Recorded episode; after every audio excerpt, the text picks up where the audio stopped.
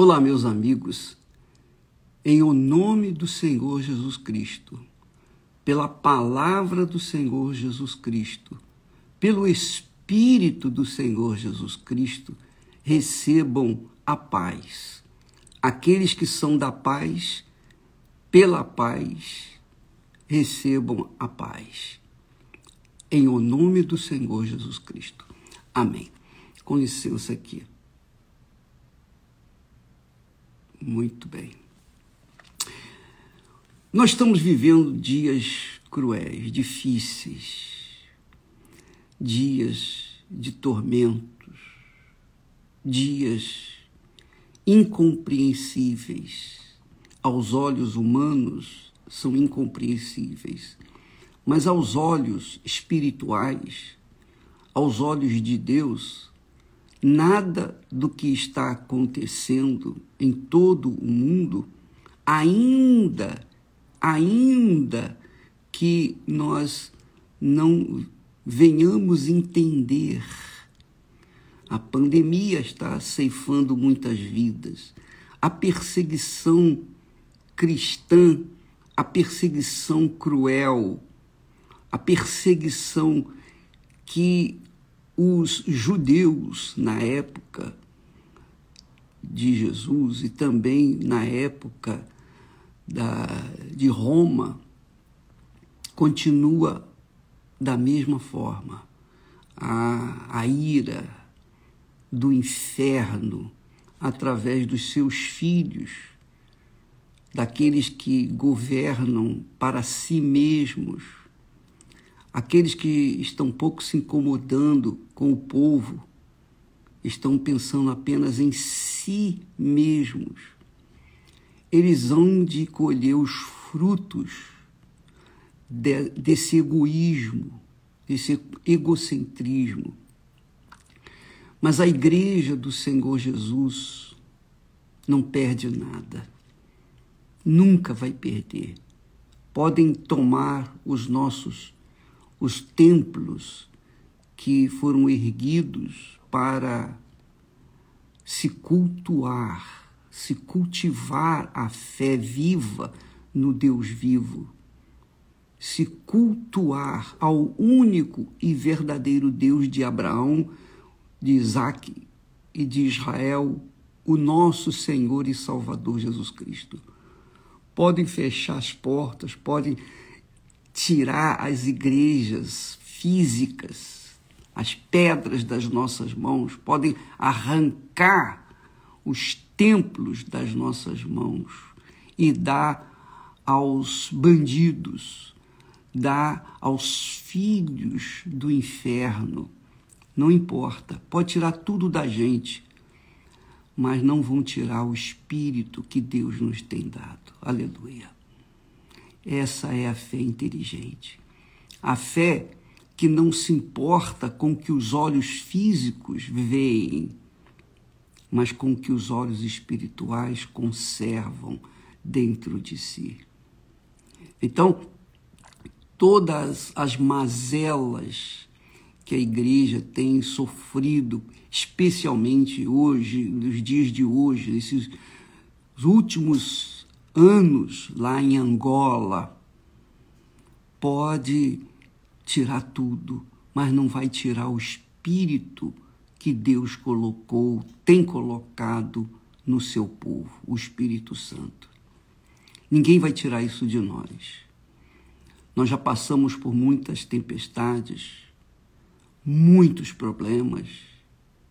Nós já passamos por muitas tribulações, mas o Espírito do Altíssimo Deus jamais nos deixou, cumprindo-se assim aquela palavra que Jesus disse para os seus discípulos: No mundo tereis aflições, mas tem de bom ânimo.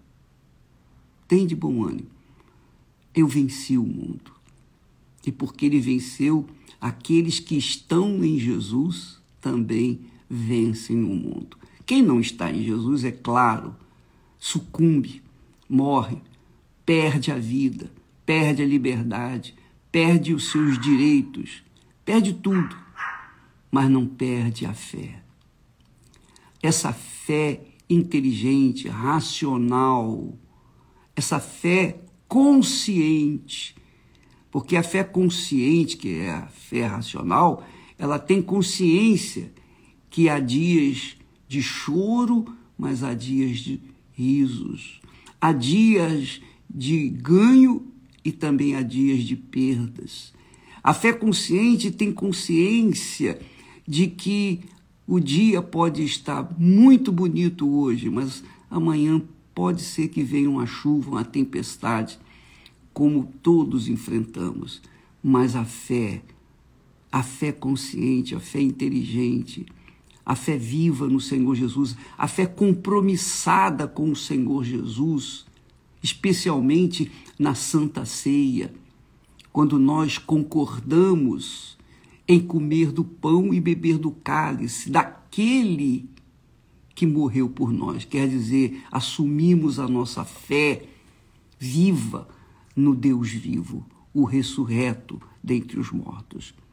Então, minha amiga e meu amigo, e todo o inferno, todos, todos os filhos do inferno, os filhos das trevas, os filhos de Belial, saibam disso. Saibam que aqueles que têm o Espírito de Deus, o Espírito Santo, são inabaláveis, se mantêm firmes até o encontro com o Senhor Jesus.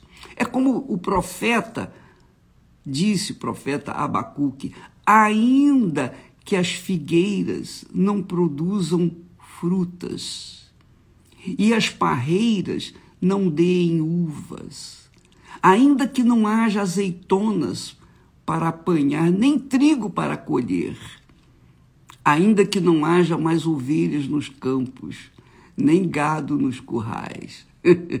Mesmo assim, quem tem o Espírito Santo dará graças ao Senhor e louvará a Deus, o nosso Senhor e Salvador. Aleluia. Porque o Senhor é a nossa força, é o nosso Deus. O Senhor é conosco Ninguém pode tirá-lo de dentro de nós. Quem tem o Espírito de Deus tem a força, tem a presença de Deus. Não será cadeia, não será perseguições, não será, não serão perseguições, não serão injustiças, não serão calúnias, ignomínias, nada disso. Porque tudo isso vai passar, não tenho dúvida que vai passar.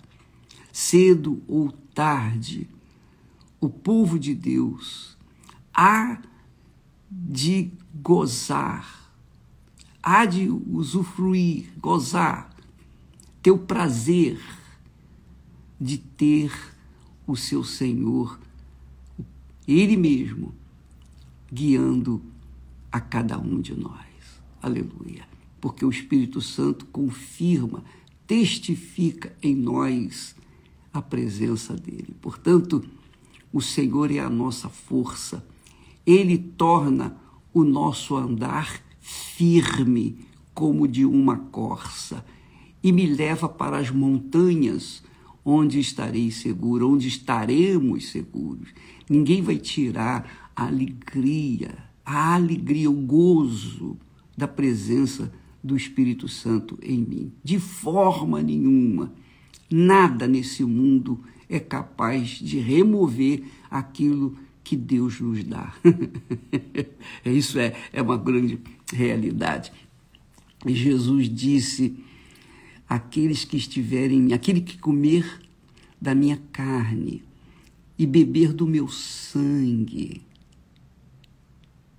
aquele que comer da minha carne e beber do meu sangue, quer dizer, aquele que compactuar comigo, concordar comigo em sacrificar, em sacrifícios por minha causa, permanecem em mim e eles e eu permanecerei neles. Está escrito isso lá em João capítulo 6, versículo 51.